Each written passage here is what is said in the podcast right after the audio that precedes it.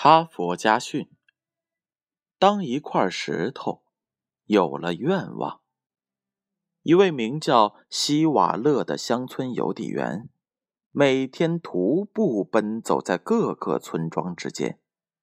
有一天，他在崎岖的山路上被一块石头绊倒了。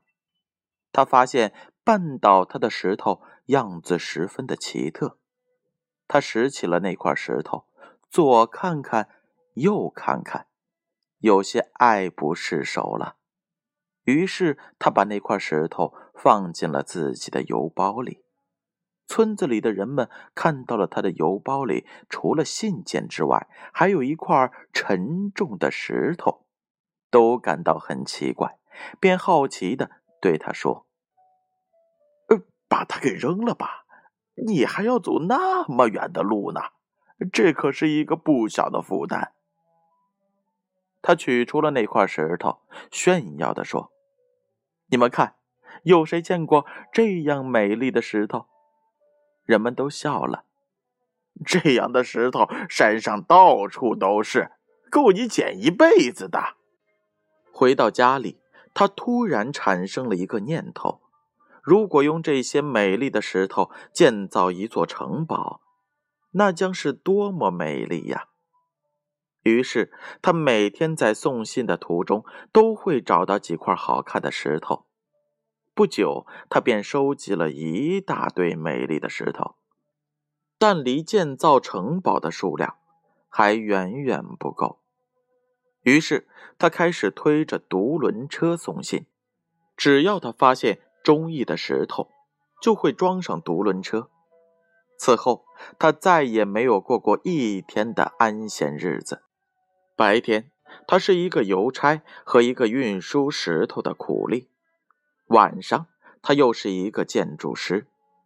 他按照自己天马行空的想象来构造自己的城堡。所有的人都感到不可思议，认为他的脑子出了问题。二十多年以后。在他偏僻的住处，出现了许多错落有致的城堡，有清真寺式的，有印度神教式的，有基督教式的。当地人都知道这样一个性格偏执、沉默不语的邮差，在干一些如同小孩子建筑沙堡的游戏。一九零五年。法国一家报社的记者偶然发现了这群城堡，这里的风景和城堡的建造格调令他赞叹不已。为此，他写了一篇介绍希瓦勒的文章。文章刊出后，希瓦勒迅速成为了新闻人物，许多人都慕名的来参观。连当时最有声望的大师级人物毕加索也专程参观了他的建筑。现在，这些建筑已经成为了法国最具著名的风景旅游点。它的名字叫“邮递员希瓦勒之理想宫”。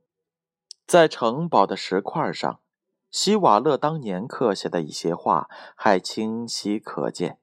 有一句，就刻在了入口处的一块石头上，上面是这样写的：“我想知道，一块有了愿望的石头能走多远。”据说，这就是那块当年绊倒过希瓦勒的第一块石头。编后语是这样的。当一块石头有了愿望，它就不再是石头，也不再静卧在泥土之中。如果让生命中的每一样东西都拥有愿望，我们的人生将会多么的绚丽呀！